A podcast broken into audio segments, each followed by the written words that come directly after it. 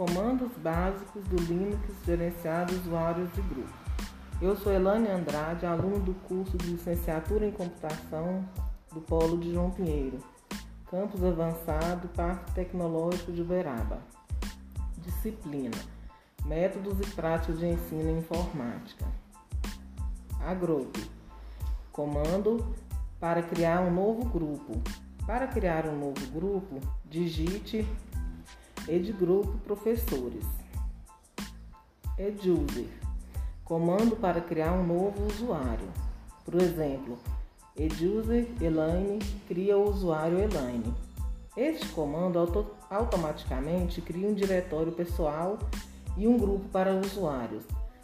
Será solicitado que você defina uma senha para o usuário e alguns detalhes opcionais sobre ele. Eduser Elane Professores. Adicionar um usuário Elane no grupo Professores. Observação: podemos fazer este processo manualmente através da edição do arquivo grupo dentro dentro do etc. Vinculando o nome do usuário ao grupo se houver mais de um usuário separadamente com vírgulas. Outros comandos. ID usuário mostra qual o número de identificação do usuário especificado no sistema. Finger usuário exibe informações sobre o usuário indicado. Observação: é necessário instalar o Finger. IPR arquivo imprima o arquivo especificado. O INPS abre um navegador da internet de mesmo nome. Observação: é necessário instalar o Linux.